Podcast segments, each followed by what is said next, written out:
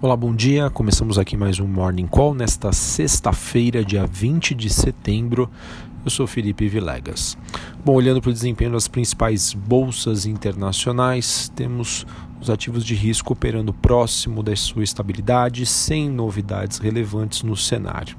Digamos que o encontro entre Estados Unidos e China, que está ocorrendo nos Estados Unidos, com oficiais do segundo escalão de ambos os governos, acabam movimentando aí os ativos e qualquer é, notícia é, que venha a aparecer vindas desse evento podem é, ter uma interpretação positiva ou negativa.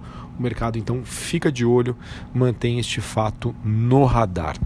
Bom, sobre a movimentação das moedas, o dólar recua no exterior em meio a todo esse noticiário fraco, mercado que agora deve voltar um pouco do seu foco para essa questão da guerra comercial, principalmente com esse encontro rolando após uma semana marcada por decisões de política monetária nos Estados Unidos, no Japão e também aqui no Brasil. Em relação à Libra, ela tem uma movimentação positiva que sobe aí por perspectivas em relação ao Brexit, que é o processo de saída do Reino Unido do bloco da zona do euro. Em relação às commodities, o petróleo ainda reflete os ataques às instalações de Aranco, ele que tem uma alta de 1% no momento. O WTI negociado em Nova York na faixa dos 58 dólares o barril.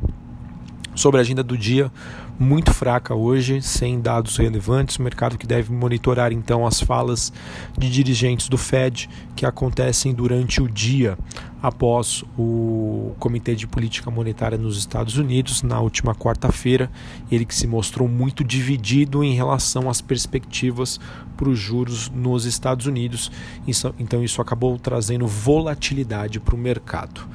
Bom, no Brasil, a questão é se o alívio no câmbio no exterior, já que hoje a gente tem uma movimentação negativa do dólar, será suficiente para tentar amenizar o impacto do, da postura do nosso Comitê de Política Monetária nesta quarta-feira que fez com que, além da redução da taxa de juros, houvesse a sinalização de mais quedas à frente. Então, isso faz com que o investidor estrangeiro tenha uma postura diferenciada em relação aos investimentos em renda fixa aqui no Brasil e acaba acontecendo uma migração. Né? O dinheiro sai daqui e vai para outros países emergentes é, que estejam com as taxas mais atrativas. E isso é o que a gente chama de carry trade aqui no mercado.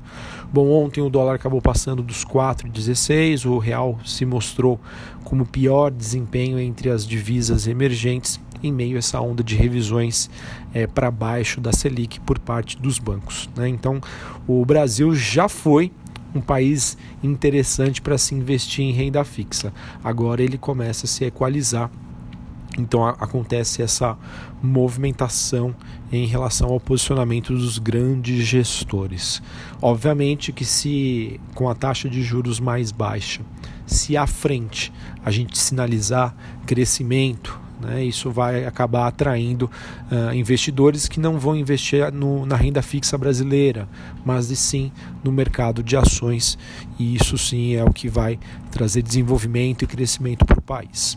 Bom, além disso, uh, a gente teve também a, a sinalização de que o Citibank ele acabou encerrando uma posição que ele tinha vendida em dólares com a queda aqui dos juros, né, que acabou se sobrepondo ao impacto da crise argentina e a expectativa com as, com as privatizações.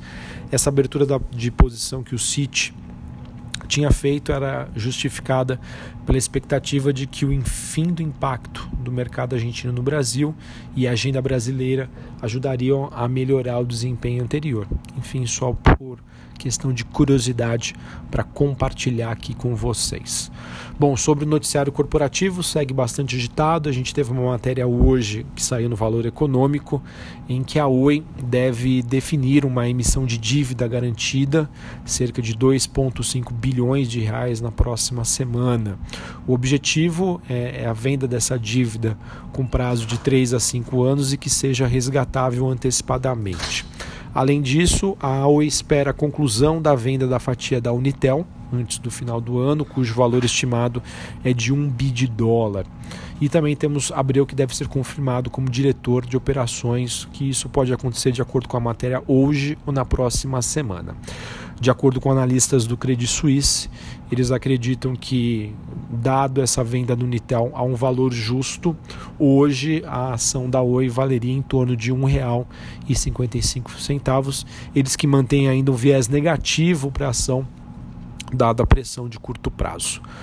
Bom, também tivemos notícias relacionadas ao Banco Pan-Americano, é, ele que captou cerca de um bilhão de reais numa oferta subsequente de ações com precificação a 8,25 cada, que corresponde a um deságio de 8% em relação ao fechamento de ontem. Essa oferta tinha a Caixa Econômica Federal como vendedora, foram colocadas 115 milhões de ações e também vendido uma metade de um lote adicional. Digamos que houve um interesse adicional por essa oferta com o cancelamento da oferta do Banrisul. O início das negociações das ações deve acontecer no próximo dia 23 de setembro o Banco Pan deve usar os recursos para fortalecer a sua estrutura de capital e para expandir as operações ativas.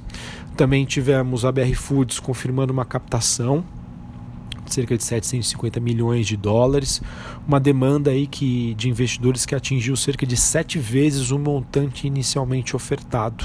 Então mostra que o investidor segue confiante na BR Foods.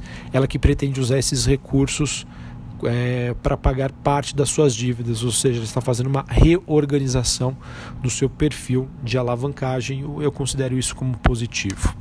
Tivemos ontem os acionistas da IRB Brasil aprovando um desdobramento de 1 para 3. É, então foi uma decisão tomada ontem, ela que passa então agora a ter de 312 milhões de ações para 936.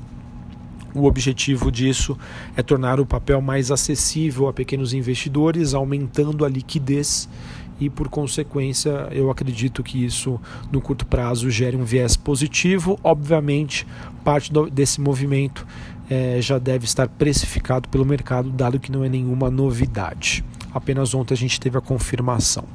Para finalizar, uma notícia aqui que foi ventilada ontem, já fez com que o papel reagisse, é, que foi em relação à Eletrobras, ela que chegou a despencar no seu pior momento, cerca de 5,6% após Davi Alcolumbre, ele que é o presidente do Senado, ele disse que alguns senadores estariam receosos em relação à privatização da estatal.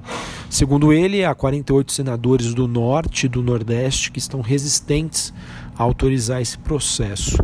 E, de acordo com ele, se o governo continuar insistindo em colocar a Eletrobras como primeiro passo, acho que ele pode acabar prejudicando as outras empresas estatais que seriam também importantes para passar por esse processo de modernização. Essas foram as palavras de Davi Alcolumbre o papel acabou reagindo negativamente. Bom, então acho que é isso. A gente tem o exterior é, com um certo viés positivo, mas as ações entre altas e baixas. A gente espera também que essa movimentação negativa do dólar acabe trazendo um certo alívio é, para o dólar em relação ao real. E obviamente o mercado deve ficar ligado a essa questão de guerra comercial, nos encontros entre Estados Unidos e China e obviamente as notícias corporativas. Uma ótima sexta-feira, um ótimo final de semana e a gente se encontra na próxima segunda-feira. Um abraço e até a próxima.